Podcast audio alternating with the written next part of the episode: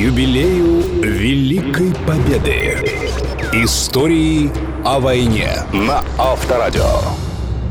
Здравствуйте, друзья! Сегодня мы отмечаем великий праздник – 70-летие Победы. Сегодня мы чествуем ветеранов и тружеников тыла, благодарим их за мужество и героизм, за то, что они выстояли в годы войны. И многим помогла в этом любовь.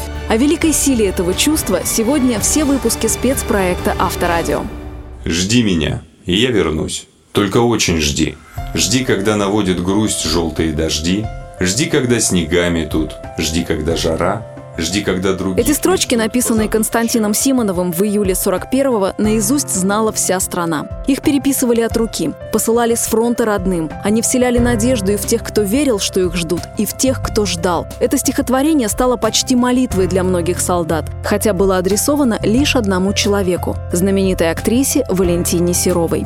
Этот роман был, пожалуй, самым известным в Советском Союзе. Оба молодые, красивые. Она кинозвезда, любимица миллионов, девушка с характером. Он известный поэт, корреспондент. Вот что вспоминает Владимир Кассиль, сын знаменитого писателя Льва Кассиля, друга Константина Симонова. Она была удивительно красивой женщиной, удивительного обаяния, гораздо интереснее, на мой взгляд, чем она выглядела на экранах.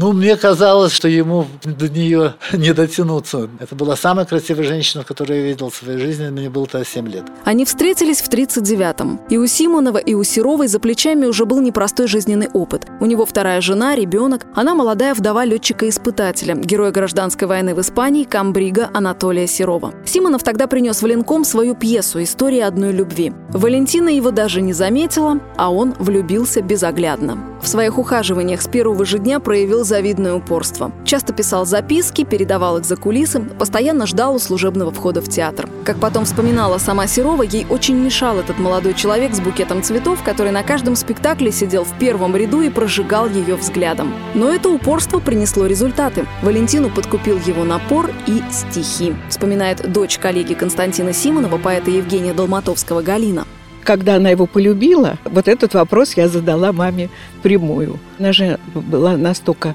убита и, и, и так любила Серову, что это была трудная. Она говорит, когда пошли стихи? Так что любовь была после стихов. Будь хоть бедой в моей судьбе, но кто б нас не судил. Я сам пожизненно к тебе себя приговорил. Эти строчки Симонов написал в первый день войны, а через три дня он отправился военным корреспондентом на фронт. Его репортажи с передовой, которые он делал для газеты «Красная звезда», читала вся страна. Ведь для солдат он был своим, рассказывает Виталий Мороз, заместитель главного редактора газеты «Красная звезда». Их принимали как родных траншеях, в окопах, в блиндажах, в землянках. Им разрешали летать и на бомбардировку. Им, тому же Симонову, разрешали ходить в поход на подводной лодке к берегам Румении и там выпускать торпеды. Уже в июле Симонов был под Могилевым. Едва там не погиб. Он стал свидетелем того, как советские войска сдерживали натиск немецких танков, как они стояли насмерть. Все это позже Симонов описал в романе «Живые и мертвые». Переполненный впечатлениями, Симонов вернулся в Москву. Остановился он на даче у коллеги по писательскому цеху Льва Кассиля в Переделкине. Вот что вспоминает сын писателя Владимир Кассиль. В это время Валентина Васильевна Серова, она вместе с театром уехала в эвакуацию, а, и он написал ей личное стихотворение «Жди меня, я вернусь». Утром следующего дня он показал это стихотворение отцу, и тот сказал ему, знаешь, Костя, очень хорошие стихи, но подожди немножко, не публикуй их, потому что война начинается, она будет долгой, тяжелой. И чтобы эти стихи прозвучали, нужно, чтобы народ проникся. Сначала Симонов читал это стихотворение только самым близким, потом выступил с ним по радио. И только полгода спустя, в начале 42-го, он согласился отдать стихотворение в печать. Но газеты «Красная звезда» и «Наш штурм» ему отказали. «Жди меня» было напечатано в «Правде» на третьей полосе и стало прорывом. Ведь до этого в советской литературе любовная лирика не поощрялась, а здесь так лично и при этом так сильно, и главное, так точно сформулировано. Почему стихотворение стало популярным, объяснила литературовед Мариетта Чудакова. Ну, сразу приобрело потрясающий такой резонанс. Его просто переписывали, носили с собой. Высказано потом было такое мнение, спустя годы многие, что это жанр заклинания. Это действительно, пожалуй, очень близко. Слова «Жди меня, я вернусь» писали танкисты на броне своих боевых машин. «Жди меня» стало гимном любви и верности. А в 43-м на экраны вышел одноименный фильм, в котором Валентина Серова сыграла главную роль. Ее трогательная Лиза Ермолова в бархатном платье и собранном сзади узелком светлых волос стала первым образом отечественного кино, выразившим боль, отчаяние и надежду всех тех, кто проводил на фронт своих отцов, братьев и мужей. Очень страшно не вернулся с боевого задания. Они же не теряют надежды. Ну и мы с тобой не должны терять. И потому знаешь что? У настоящих мужчин есть хорошая привычка. Когда их очень ждут, они в конце концов всегда возвращаются.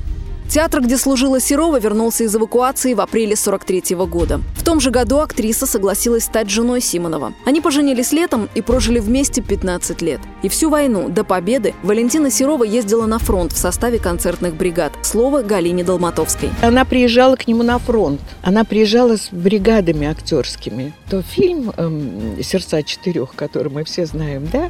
Ведь он же был запрещенный фильм. Он был сделан перед войной, но он не вышел потому что такой легкомысленный офицер. Получается, все легкомысленная история.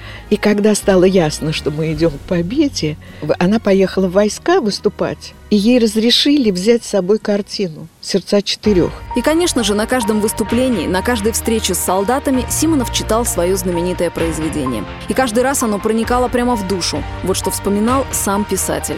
25 апреля поехали в один из лагерей наших военнопленных. Я влез на какие-то доски или на бочку. И, в общем, не знал, что делать. Значит, говорить не мог, волноваться. Я прочел им «Жди меня». И люди плакали. Я сам переживал, знаете, ощущение, вот люди Три года, уже четвертый год в плену. Вот этот лагерь. Мы первые люди, которые поехали, которые с этими людьми разговаривали, и читал я вот это «Жди Вот, наверное, никогда, ни до, ни после с таким чувством не читал как тогда. Симонов читал «Жди меня» тысячи раз и во время войны, и после, и стало понятно, что стихотворение живет и, как и раньше, отвечает душевной потребности людей. В следующих выпусках спецпроекта «Авторадио», посвященного 70-летию Великой Победы, продолжим вспоминать истории людей, для которых война стала переломным моментом в судьбе. И расскажем о тех, кто выжил и сумел сквозь годы пронести любовь, зародившуюся на фронте. С вами была Светлана Сотникова. Истории о войне. 70-летию Победы на Авторадио.